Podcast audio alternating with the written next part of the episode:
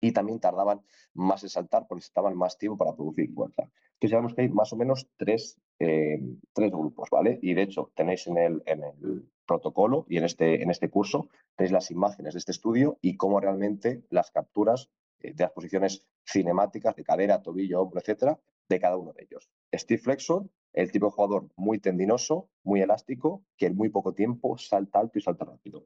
Hyperflexor, dominante de rodilla, que baja mucho y tarda más en producir fuerza. Necesita, más tiempo para saltar y suele depender mucho de la fase concéntrica. Y luego hip flexors, los que se echan mucho hacia adelante, se inclinan mucho, inclinan mucho el tronco porque necesitan flexionar mucho la, la cadera para después extenderla y poder saltar.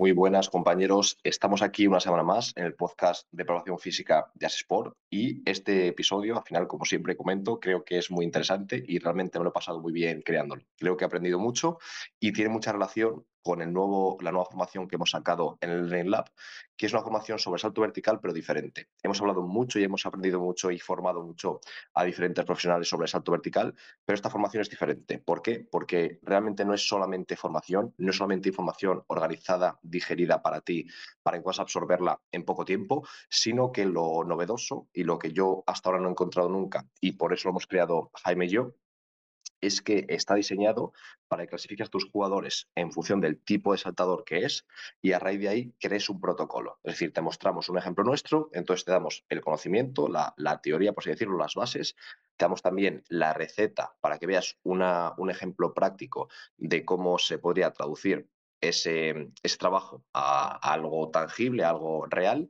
pero luego lo principal de esta formación, lo más interesante, es que te damos los mimbres para que tú puedas clasificar a tus deportistas y a raíz de ahí darles lo que necesitan. Entonces, a lo mejor con clasificarlos en dos grupos o con mucho tres, como veremos en este podcast, y sobre todo en esa formación, podrás crear un protocolo mucho más efectivo que si simplemente les das ejercicios que son interesantes, pero sin hacer una buena evaluación y sobre todo una buena clasificación de los deportistas en función del tipo de saltador que son. Entonces, simplemente te animo a que eches un, un ojo al Learning Lab. Si tienes cualquier duda o si te interesa o quieres saber un poco más, escríbenos por Instagram y simplemente me pongas la palabra, por ejemplo, eh, salto, ya te contestaremos relativo a este, a este eh, protocolo para la mejora del salto vertical que tenemos en el Learning Lab y solamente recordarte que el Learning Lab a día de hoy eh, tiene un precio de 15 euros por mes, que es más o menos pues 50 céntimos al día, un pelín menos, que creemos realmente que es eh, muy asequible para todo el mundo y tenemos 30 cursos a día de hoy, 31 con este y cada mes nuevos cursos con contenido exclusivo y también con regalos que desaparecen cada mes. Es decir, si entras ahora en enero, ya eh, vas a disfrutar el de enero, pero en febrero ya desaparecerá el de enero. Es decir, que si entras en febrero te pierdes el regalo de enero, aunque obviamente todos los cursos se mantienen. Es decir, cada mes hay nuevos cursos que se van sumando y habrá en unos meses 50, 60, 100 cursos, pero el regalo de cada mes va desapareciendo para premiar a la gente que desde el principio confió en nosotros, como muchos de vosotros que sé que, estáis ahí. Así que nada, vamos a comenzar ya con la, con la parte principal de este podcast. Y es que creo que algo que todos los jugadores sin excepción quieren mejorar es el salto vertical. Si no me he encontrado nunca a ningún jugador que diga, Puf, yo el salto ya muy bien, no me hace falta saltar más. Obviamente hay jugadores que dependen más de su físico, jugadores que no dependen de su físico y que saltan poco y que son muy buenos, pero esos que saltan poco les encantaría saltar más. Y si un jugador que no llega eh, prácticamente a la bandeja, un base a mejor bajo, que llega muy justo a la bandeja y que es muy bueno por lo inteligente que es, si a ese jugador le das unas piernas, le das una capacidad neuromuscular de machacar, sería una bomba de jugador, porque tendría toda la parte eh, táctica, toda la parte de inteligencia eh, táctica, pero luego también sería una bomba a nivel explosivo. Ese es el objetivo de este podcast, poco a poco ayudar desde nuestro área, nuestro carrito de arena, para que los jugadores sean más explosivos, para que todos los jugadores salten más. Entonces ahora el objetivo es intentar arrojar un poco de luz a este tema que es muy interesante, pero que es complejo, que está lleno de matices y que creo que muchas veces hay información eh, falsa o contradictoria o un poco engañosa ahí fuera. Entonces vamos a intentar a ver si lo conseguimos hacer de la mejor forma. En general, lo que tenemos que explicar es que hay ciertas bases que si las hacemos bien van a mejorar el salto muchos jugadores. Por ejemplo, trabajando fuerza máxima, trabajando RFD, trabajando después manifestaciones más elásticas la fuerza y por último eh, reflejo elásticas explosivas con tiempo de contacto breve, con fase aérea, con tiempo tipo drop jump o depth jump, en el que hay un, un tiempo de contacto breve porque hay una fase de caída previa al salto posterior. Haciendo este tipo de trabajo, obviamente casi todo el mundo va a mejorar pero conforme tenemos a jugadores más trabajados y aún mucho más con profesionales que a lo mejor llevan saltando 20 años de su vida, han trabajado fuerza en diferentes centros, han trabajado en, en el college en Estados Unidos, cada vez es más difícil y cada vez hay que hilar más fino. Y ahí es donde entra este protocolo y este curso del que os hablo. Y en este podcast os hacemos la introducción de, de ese contenido e intentamos ayudaros lo máximo posible en forma de audio y de forma 100% gratuita. Entonces, en principio, cuando llegamos a ese punto, ya empezamos a analizar otras cosas que podemos analizar. Por ejemplo, conocer el índice elástico, la relación entre CMJ y SJ, para ver si el jugador depende mucho de la fuerza puramente concéntrica o aprovecha bien sus propiedades elásticas para, de nuevo, centrarnos en su punto débil y optimizarlo. También analizamos la fuerza máxima, si está donde debe estar o si quizás es más baja y al comentar esa fuerza máxima relativa, quizás a niveles como los que nos, nos eh, comentaban autores clásicos, tipo dos veces el peso corporal ya veremos si es así o si no hay que llegar, pero es interesante analizarlo. También hacemos el perfil, por ejemplo, de fuerza-velocidad o carga-velocidad, como, como prefieren que se llame otros autores. Básicamente, saber la relación entre la velocidad que un deportista puede aplicar diferentes cargas, es decir, cómo mueve de rápido diferentes pesos externos. Es decir, poco a poco intentamos conocer más el deportista porque sabemos que el trabajo general, aunque esté bien hecho y aunque tenga lógica, no es suficiente para gente que está más arriba en esa escala de desarrollo del salto y que está más cerca de su máximo potencial. Y es que eh, en, una de estas, uno de estos puntos, que estos puntos lados son muy interesantes, pero uno de estos puntos interesantes o importantes es saber qué tipo de saltadores. Entonces, como os comento, en Learning Lab tenemos muchas formaciones que hablan sobre índice elástico, eh, índice de coordinación, fuerza máxima, el perfil de fuerza-velocidad o carga-velocidad, eh, acentuaciones excéntricas o de cargas excéntricas. Es decir, tenemos todo para que puedas crear ese protocolo de forma individualizada o en pequeños grupos para tu equipo. Es decir, todo eso ya está analizado. Pero eh, no teníamos tan analizado, sí en el máster, el máster lo tenemos mucho más analizado y más en profundidad, pero en Learning Lab no estaba tan analizado el tipo de saltador eh, o cómo, cómo, adecuarlo al tipo de saltador que es, ¿vale? Y es lo que intentamos hablar en este podcast y es en lo que entramos de lleno en ese último curso del, Learning Lab, enfocado a crear tu propio protocolo específico a raíz de tu evaluación y a raíz de tu clasificación.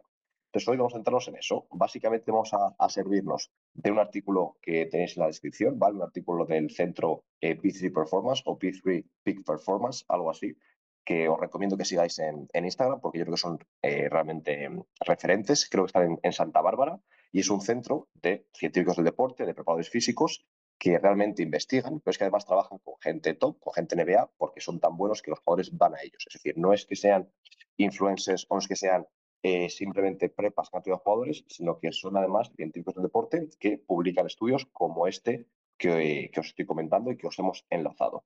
Entonces, como tienes esa muestra, consigue hacer estudios también con, con, población top, que para mí es uno de los grandes fallos, uno de los grandes problemas de la ciencia en el deporte en muchas ocasiones, que muchos autores prefieren publicar 10 artículos al año que uno y los publican con estudiantes de CAFID, estudiantes de CAFID, eh, chicos de un equipo de cadetes, eh, un equipo de nacional, que no está mal ni mucho menos, pero a lo mejor vale más un estudio hecho con profesionales para saber realmente cómo se comporta esa gente que 10 estudios hechos conmigo cuando era estudiante, como ocurría. Entonces, es una pequeña crítica y aquí estos compañeros de, de P3, eh, P3 Performance sí que lo han hecho. Tenían un, estudio con jugadores NBA, con 178 jugadores NBA, que se hizo pronto, pero imaginaos lo, la cantidad de trabajo que lleva eso, y básicamente encontraban tres tipos de saltadores o de técnica de salto en la NBA, ¿vale? Eh, a grandes rasgos tenían los Steve Flexos, que los llamaban, es decir, que tenían muy poco recorrido para saltar, súper elásticos. Me recuerdan mucho, yo me he encontrado bastantes jugadores eh, africanos súper delgaditos que da la sensación de que tienen muchísimo tendón y poco músculo y que saltan súper rápido. Prácticamente no se flexionan, son todo stiffness, son todo aprovechar ese trampolín, esa especie de, de tendones como canguros y llegan muy arriba y saltan no solamente alto, sino súper rápido. Después tenían los hyperflexos, que decían ellos, que eran dominantes de, rodilla, es decir, se flexionaban mucho, bajaban mucho, aprovechaban mucho la fuerza concéntrica y por lo tanto tardaban más en saltar. Esto no quiere decir que saltase menos. Luego hablaremos de ese tema. Después los hip flexors, es decir, que se centraban más en la cadera, eran dominantes de cadera y no de rodilla, y también tardaban más en saltar porque estaban más tiempo para producir fuerza. Entonces sabemos que hay más o menos tres, eh, tres grupos, ¿vale? Y de hecho tenéis en el, en el protocolo y en este, en este curso tenéis las imágenes de este estudio y cómo realmente las capturas eh, de las posiciones cinemáticas de cadera, tobillo, hombro, etcétera, de cada uno de ellos. Steve Flexor, el tipo de jugador muy tendinoso, muy elástico, que en muy poco tiempo salta alto y salta rápido. Hyperflexor, dominante de rodilla, que baja mucho y tarda más en producir fuerza. Necesita, necesita, más tiempo para saltar y suele depender mucho de la fase concéntrica. Y luego hip flexors, los que se echan mucho hacia adelante, se inclinan mucho, inclinan mucho el tronco porque necesitan flexionar mucho la, la cadera para después extenderla y poder saltar. Ese es un poco la, el dibujo de este, de este, de este estudio y de lo que encontramos, ¿vale? Hay que decir que es interesante que no se producieron diferencias significativas en la altura conseguida con el salto, es decir, eran igualmente eficaces, por lo que no tiene sentido que digamos, no, mira, tú debes ser un hyperflexor, necesitas sí o sí eh, bajar más, eh, que sea dominante de rodilla, etcétera. Y esto, por ejemplo, es un error que yo al principio me encontré así en la universidad, que yo pues eh, veía CMJ, pues se baja 90 grados, se hace no sé qué, se hace tal, que ya hemos visto con el tiempo que no es así, que se les deja precisamente que ellos elijan su propio ángulo, porque hemos visto que no era funcional y no, era, no tenía sentido, y en muchos estudios se hacía eso y poco a poco hemos ido mejorando, se les pedía a todos para intentar objetivar, entre comillas, que bajase a 90 grados. ¿Qué pasa? Que el jugador que ya de por sí quiere bajar 90 grados salta mucho mejor si le pides 90 grados que el jugador que quiere bajar más o menos. Por lo tanto, no tiene sentido a priori obligar a un jugador a adoptar una técnica de salto. Primero, porque seguramente le parezca poco natural, le parezca antinatural, y además es que no sabemos o no tenemos evidencia de que ninguna sea mejor que la otra. De hecho, tenemos evidencia de lo contrario, de que son más o menos igualmente eficaces. ¿vale? Eh, hay que decir también que la mayor parte de la varianza de la altura saltada, es decir, la mayor parte de esa proporción de, centímetros de altura que se conseguía, era explicada por las mismas variables. ¿vale? En los diferentes saltos, la suma de la fuerza concéntrica relativa, la velocidad de extensión de la rodilla y la aceleración de la extensión de la rodilla. Esas tres variables eran comunes y parecía que es una especie de, eh, como de atractor que suele llamar en la, en, la metodología, por ejemplo, sistemas complejos como Flashbox, y decir que esos tres explicaban mucha varianza de los tres saltos, por lo que parece que es algo que sí o sí es importante. Y luego cada técnica de salto tenía sus propias variables secundarias, que bueno, eran, eran complejas, había que entrar mucho en detalle, no lo voy a hacer por aquí por audio, pero decir que lo más importante son esas tres variables, la suma de la fuerza concéntrica relativa al peso corporal, la velocidad, la extensión de la rodilla y la aceleración de la extensión de la rodilla. Lo que ya parece que tiene sentido que el, el RGD concéntrico va a ser súper importante y la fuerza de extensores de rodilla de cada anterior va a ser muy importante para sentar. Pero obviamente, como decíamos, cada variable el salto concreto, cada técnica tenía sus variables eh, secundarias más importantes, como seguramente ya entendáis o podáis imaginaros. Pues, por ejemplo, los que eran em, dominantes de cadera, esos hip eh, flexos, jumpers, lo que, lo que tenía más, más, sentido o tenían más importancia era la eh, flexoextensión del tronco y de la cadera. Eso tenía sentido, pues lo podemos intuir, pero en principio las más importantes se mantenían. ¿vale? También hay que decir que la altura media que conseguían era 68,7 centímetros, que es obviamente un valor eh, muy bueno, muy por encima en líneas generales de lo que se encuentra en ligas europeas como media, aunque obviamente hay gente que también salta eh, muchísimo en Europa. Los Steve Flexos necesitaban mmm, producir mucha fuerza en muy poco tiempo, era su característica principal, y en cambio los Hyper y los Hip eh, Flexos necesitaban más tiempo para producir fuerza. Es decir, la, la, las circunstancias principales era que los eh, Steve Flexos necesitaban tan poco tiempo para producir fuerza que precisamente aprovechaban esa elasticidad para saltar muy arriba. En cambio, los otros dos, los dominantes de cadera de rodilla, no tenían esa, eh, ese stiffness terminoso o esa fuerza elástica tan desarrollada o esa potencialidad genética para poder aplicarla y por lo tanto la única capacidad que tenían para producir tanta fuerza como tan alto era aumentar el tiempo y por lo tanto producir más fuerza en más tiempo, porque en menos tiempo no eran capaces de producir la fuerza necesaria para saltar lo suficiente. Ahora eh, voy a también voy a decir que vamos a intentar hacer un ejercicio más, no solamente analizar el artículo, sino yo basándome en diferentes lecturas, como por ejemplo el libro, el libro Speed Strength de Joel Smith, el libro Vertical Foundations de Joel Smith, vamos a intentar ir un paso más allá y recomendar algunos trabajos para eh, que cada tipo de saltador mejore más. Como os comento, esto en el, en el curso, en ese, en ese curso de crear tu propio protocolo para mejorar el salto vertical de tus jugadores, está mucho más desarrollado, con vídeos, con protocolos concretos, con ejercicios, etcétera, y es más sencillo y vas a aprender más que aquí, pero aquí voy a intentar darte todo lo que puedo, ¿vale? Lo que os decía, para complementar este análisis, vamos a hablar un poco de la visión que Sport tenemos a raíz de estas lecturas, de este artículo y de los libros y de la, de la bibliografía de Joel Smith.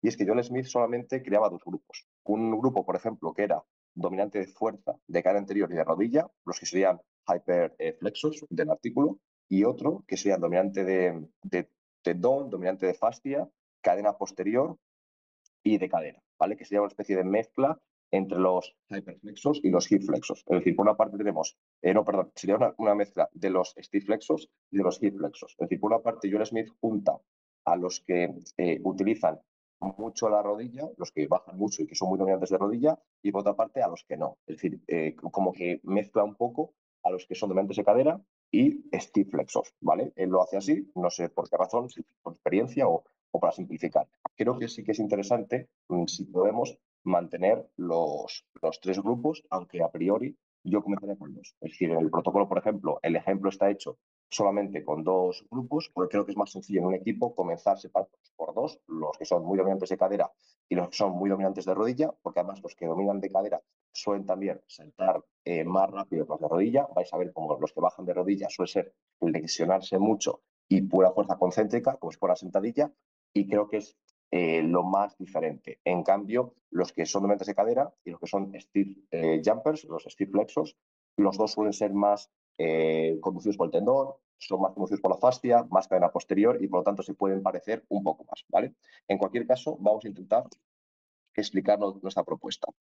Para los stiff jumpers, los que bajan muy poquito y son súper, tienen mucho stiffness, son muy tendinosos, lo que creo que tiene más sentido es hacer una gran proporción de depth jumps, es decir, saltos con caída centrándonos en la rodilla sobre todo, también drop jumps, saltos con caída centrándonos en el tobillo, en la articulación pie-tobillo, mucho trabajo de fuerza con ROM parcial, es decir, no todo ni mucho menos, pero una gran proporción con ROM parcial. ¿Por qué? Porque el ROM completo nos va a dar la resiliencia, la, la mm, robustez, y el ROM parcial nos dará que sean más fuertes y que tengan un buen CEA en ese rango concreto en el que saltan ellos.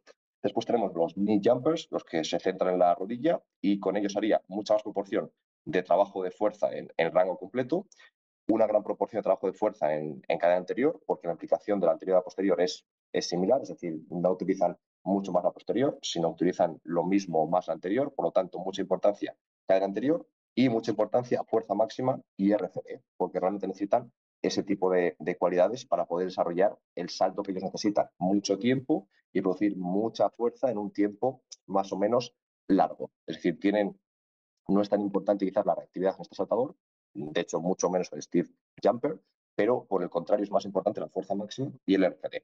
Y por último tenemos los hip jumpers, los dominantes de cadera, que en este caso haría mucha más cadena posterior, trabajaría más el sprint, que creo que es interesante, también los step jumpers, pero por no meter tantas cosas no lo he citado, pero también es interesante, dominantes de cadera, eh, cadena posterior, el sprint, mucho trabajo balístico y ojo al volumen. Tanto los step jumpers como los hip jumpers, hay que tener cuidado con el volumen. Son gente que son muy elástica por naturaleza, sobre todo los step jumpers, y que si hacemos mucho trabajo de fuerza, sobre todo hipertrofia, pero aún así fuerza máxima y nos pasamos de volumen, puede ser que les hagamos más fuertes, pero un pelín más lentos o que dañemos esa capacidad que tienen ellos para producir mucha fuerza en muy poco tiempo, con pocos tiempos de, contacto. Entonces, nada, compañeros, deciros que esto ha sido todo por hoy, que mm, si queréis aprender más sobre este tema, podéis acceder a Learning Lab o simplemente escribirnos por Instagram con la palabra salto y explicaremos más sin ningún compromiso sobre este protocolo y sobre estas formaciones enfocadas al salto vertical que tenemos en, en Así que nada, un abrazo y continuamos con 2024.